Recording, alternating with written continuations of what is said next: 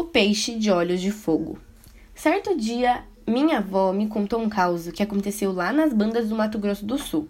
Deu um peixão enorme que morava numa gruta em Bonito, perto do Pantanal.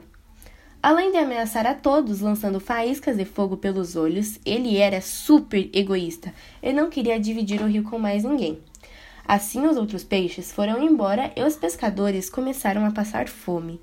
E o pior da história é que o peixe não estava nem aí.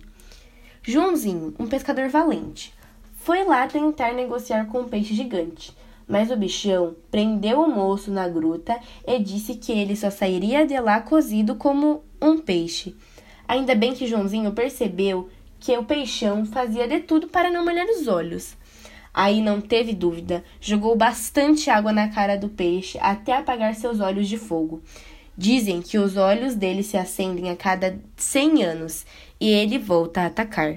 Cuidado!